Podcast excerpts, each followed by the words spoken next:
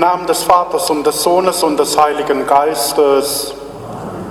Die Gnade von Jesus Christus, unserem Herrn, sei mit euch allen.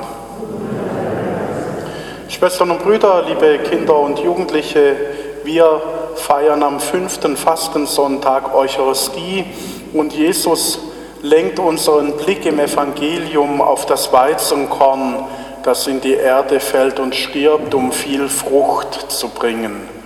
Darüber wollen wir nachdenken. Gottes Gesetz ist in unser Herz geschrieben, ein Gesetz des Lebens. Wie Weizenkörner in der Erde nicht verderben, sondern sich neu entfalten, so sollen auch wir uns nicht an das Irdische klammern, sondern im Dienen aneinander neues Leben erfahren. Ein Leben, das kein Tod beenden kann ein Leben in Gottes Herrlichkeit. Gottes Gesetz ist in unserem Herzen, wenn wir es öffnen für ihn. Dieses Herz wollen wir ihm öffnen, wollen uns seiner erbarmenden Liebe neu anvertrauen.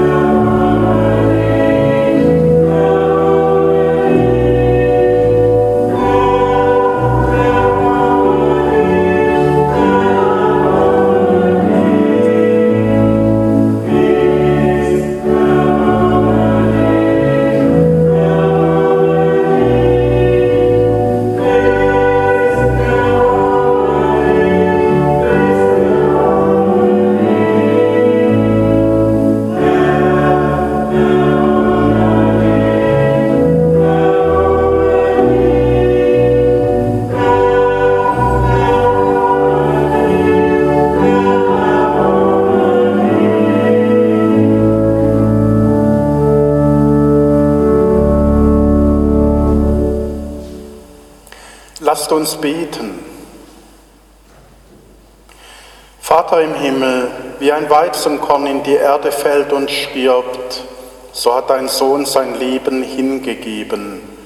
Wir bitten dich, gib uns Kraft zu einer Lebensweise, die sich am Beispiel deines Sohnes ausrichtet, damit er lebt und herrscht in Ewigkeit.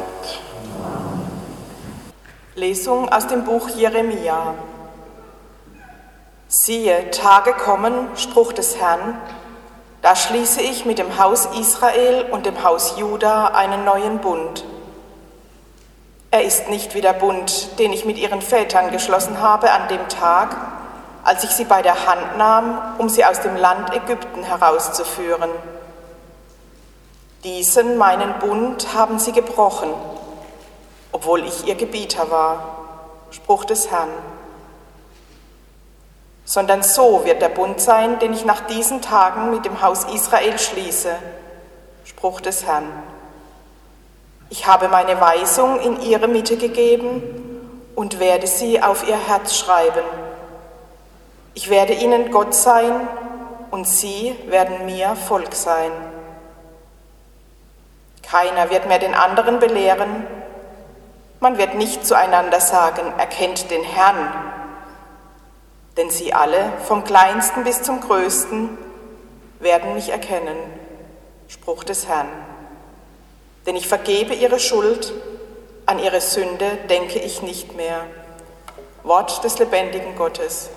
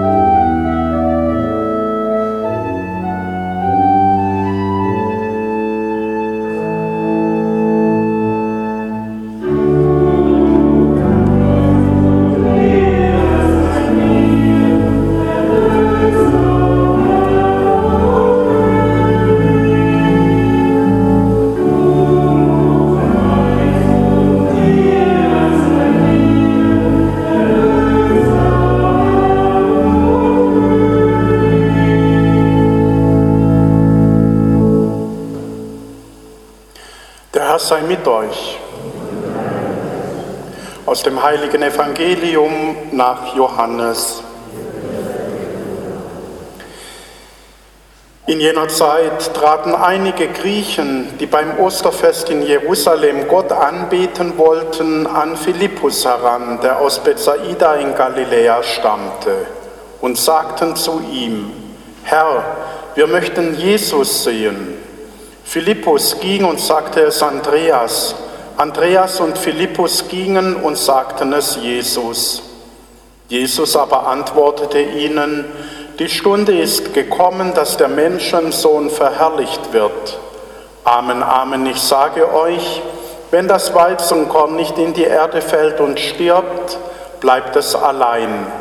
Wenn es aber stirbt, bringt es reiche Frucht. Wer an seinem Leben hängt, verliert es. Wer aber sein Leben in dieser Welt gering achtet, wird es bewahren bis ins ewige Leben. Wenn einer mir dienen will, folge er mir nach, und wo ich bin, dort wird auch mein Diener sein. Wenn einer mir dient, wird der Vater ihn ehren. Jetzt ist meine Seele erschüttert. Was soll ich sagen? Vater, rette mich aus dieser Stunde. Aber deshalb bin ich in diese Stunde gekommen.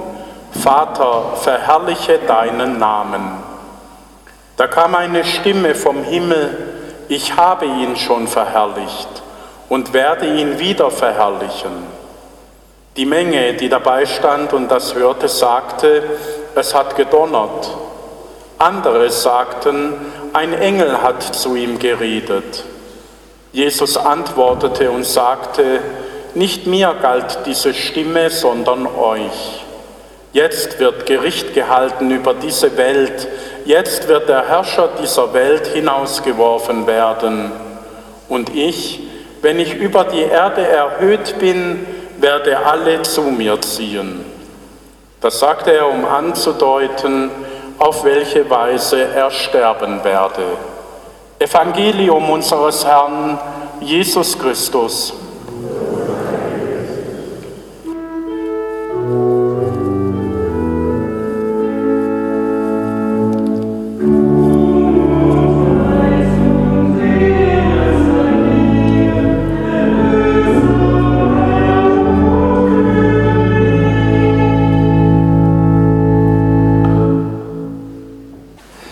Schwestern und Brüder, liebe Kinder und Jugendliche, zwei Dinge sind mir bei der Vorbereitung so wichtig geworden. Das eine, Gott ist so vernarrt in uns Menschen, dass er sich verbindlich mit uns verbindet. Er geht mit uns einen Bund ein.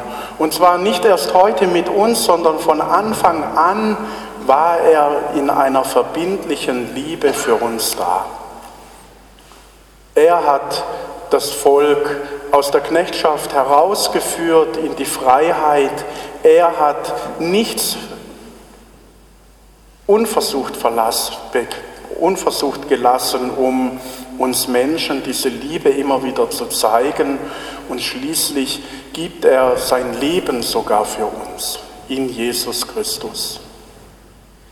Und da wird deutlich, wenn einer so verbindlich sich auf Menschen einlässt, eine solche Liebe erwartet auch von uns Verbindlichkeit. Wir sollen dieser Liebe Antwort geben und diese Liebe, die uns ins Herz gelegt wird von Gott, soll sich widerspiegeln in unserem Leben. Es hat also, wenn wir die Gebote Gottes erfüllen, nicht damit zu tun, dass wir moralisieren und sagen, das muss ich machen und das muss ich machen und das muss ich machen und dann kommst du in den Himmel, sondern es geht darum, dass wir dieser Liebe Antwort geben. Dieser Liebe, die sich eben auch in seinen Geboten zeigt. Und wenn wir so auf die Gebote Gottes schauen, zum Beispiel auf die zehn Gebote, dann machen wir oft den Fehler, dass wir die einleitenden Worte nicht mit beachten. Wir hören immer sofort, du sollst nicht stehlen, du sollst nicht töten, du sollst nicht begehren. Aber die Vorrede, wo es heißt, ich bin dein Gott, der dich aus Ägypten heraus in die Freiheit geführt hat, ich bin dein Gott, der dich in der Wüste nicht umkommen ließ und deshalb wirst du Und dann kommen die zehn Gebote. Und da wird deutlich, da geht es nicht um Recht haben und Gericht halten über andere und beurteilen, ob die so oder so sind, sondern es geht darum, diese Liebe, die Gott schenkt, durch ein Leben zu beantworten, das diese Liebe eben wieder sichtbar macht.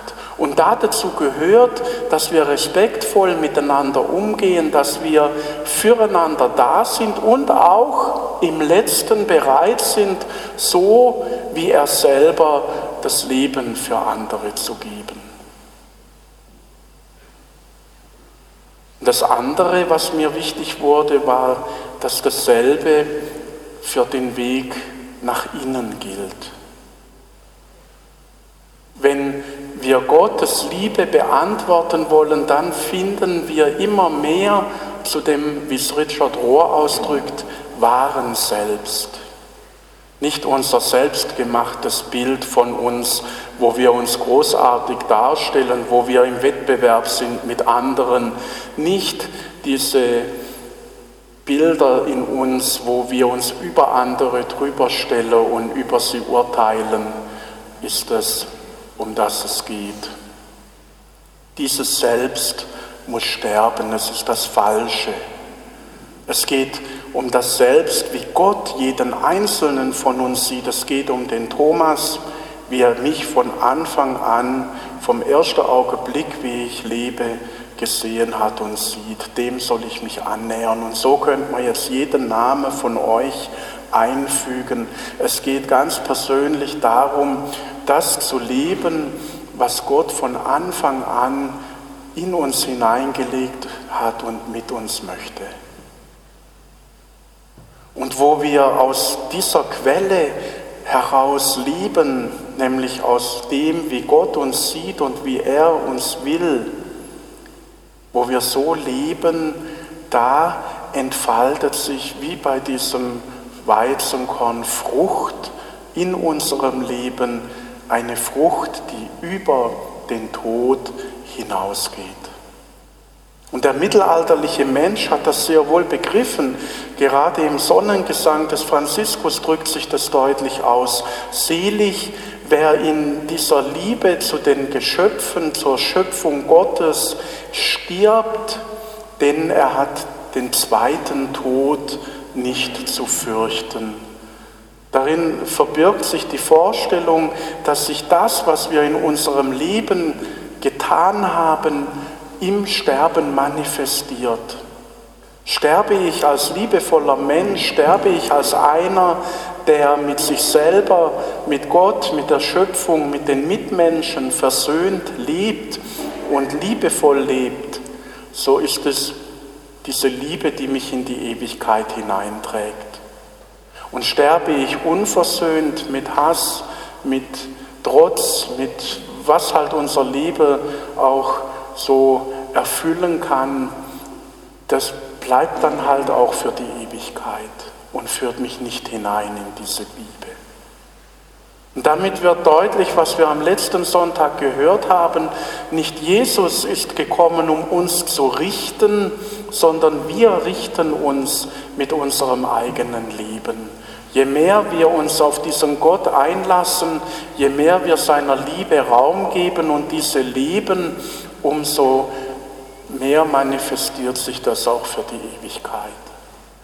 Und was für den Einzelnen gilt, das gilt natürlich auch für die Kirche. Wenn eine Kirche in der Nachfolge Jesu unterwegs sein will, dann darf sie nicht ausgrenzen, dann darf sie nicht verurteilen, dann darf sie nicht sich über andere stellen oder andere sogar noch klein halten, um selber gut dazustehen und Macht ausüben, sondern dann muss sie auf Augenhöhe mit den Menschen umgehen, diese Liebe in ihren Umgangsformen und in ihren Strukturen deutlich machen und so die Menschen nicht ausgrenzen, sondern Räume eröffnen, wo jeder willkommen ist und wo wir miteinander uns auf den Weg machen zu diesem Jesus, der jeden von uns mit offenen Armen empfängt. Amen. Wir wollen Fürbitte halten. Vater im Himmel, du hast deinen Sohn Jesus Christus durch Leiden und Tod hindurch in deine Herrlichkeit geführt. Wir bitten dich. Für alle Menschen, denen ein schweres Kreuz auferlegt ist, für die Kranken, die Verfolgten, die Hungernden und die Heimatvertriebenen, lass sie nicht an ihrem Leiden zerbrechen. Wir bitten dich, erhöre uns. Für alle, die unter den Folgen der gegenwärtigen Pandemie leiden, für die Erkrankten und deren Pflegerinnen und Pfleger, für die Kinder und Jugendlichen, für die Arbeitslosen und für alle, die um ihre wirtschaftliche Existenz bangen. Lass sie Unterstützung und Solidarität von der ganzen Gesellschaft erfahren. Wir bitten dich, erhöre uns. Für alle, die seelisch zu leiden haben, für die psychisch Kranken, für die Verspotteten, für die Gefangenen und für alle von der Gesellschaft Ausgeschlossenen. Lass sie deine Nähe und dein Wohlwollen spüren. Wir bitten dich, erhöre uns. Für alle, deren Leiden durch den Tod ein Ende gefunden hat. Schenke ihnen neues Leben, das nicht mehr von Leiden und Schmerzen belastet ist. Wir bitten dich, erhöre uns. Für uns und unsere Anliegen beten wir still. Wir bitten dich, erhöre uns. Guter Gott, erlöse uns von allem Leid und verwandle es in nie endende Freude in Ewigkeit.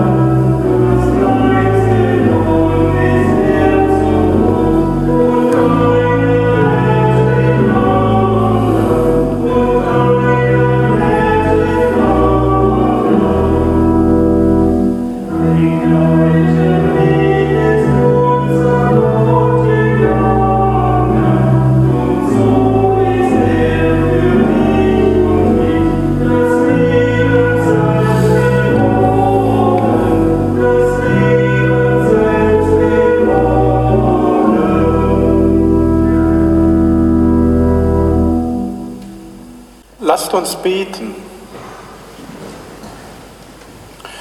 Gott, die neue Woche liegt vor uns. Wir ahnen eher, was sie uns bringen könnte. Termine und Vorhaben sind gemacht, Hoffnungen und Erwartungen knüpfen sich an sie. Wir vertrauen darauf, dass einiges so laufen wird, wie wir es planen. Manches wird aber auch anders kommen, ob gelegen oder ungelegen. Bleibe du als unser Begleiter an unserer Seite, segne unsere guten Vorhaben und schenke uns ein gutes Miteinander in allem Tun. Das erbitten wir durch Jesus Christus, unseren Bruder und Herrn. Der Herr sei mit euch. Der Segen unseres Gottes falle auf uns wie Regen, das Land feuchtet. Der Segen unseres Gottes falle auf uns wie Schnee und decke barmherzig zu, was wund ist und Zeit zum Heilen braucht. Der Segen unseres Gottes falle auf uns wie Samen, den ein Bauer ausstreut, damit das öde Land Früchte trägt. Der Segen unseres Gottes falle auf uns wie ein sanftes Licht, das dem Weglosen den Weg zeigt. So segne und behüte euch alle, die zu euch gehören und jene, denen ihr begegnen werdet, der gnädige und barmherzige Gott, der Vater und der Sohn und der Heilige Geist. Ich wünsche euch alle einen schönen Sonntag und viel Kraft für die kommende Woche. Denkt dran, beim Rausgehen heute ist Miserio-Sonntag und die Kollekte geht zur Miserio Aktion. Für die Gottesdienste von Gründonnerstag bis Ostermontag muss man sich anmelden. Ihr findet im Pfarrblatt, das am kommenden Sonntag aufliegt, die Telefonnummern vom Pfarramt in Unterkrombach und Oberkrombach und auf der Homepage findet ihr es jetzt schon, wenn ihr auf die Gottesdienstseite der Pfarrei geht, der Kirchengemeinde, dann ist das dort schon so veröffentlicht. Das ist die gleiche Regel wie an Weihnachten. Wir dürfen nur feiern, wenn sich die Leute anmelden. Also bitte anmelden von Gründonnerstag bis am Ostermontag besteht Anmeldepflicht. Ja, schön möchte ich einfach sagen, ist, dass es die Schola gibt. Ihr seid so gut wie jeden Sonntag da und singt. Das ist nicht selbstverständlich. Und ihr wisst, momentan ist es nicht so knackig, Gottesdienst zu feiern. Es ist knackig kalt.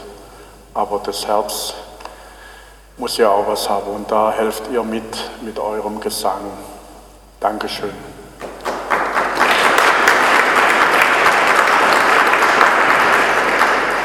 So geht hin in Frieden.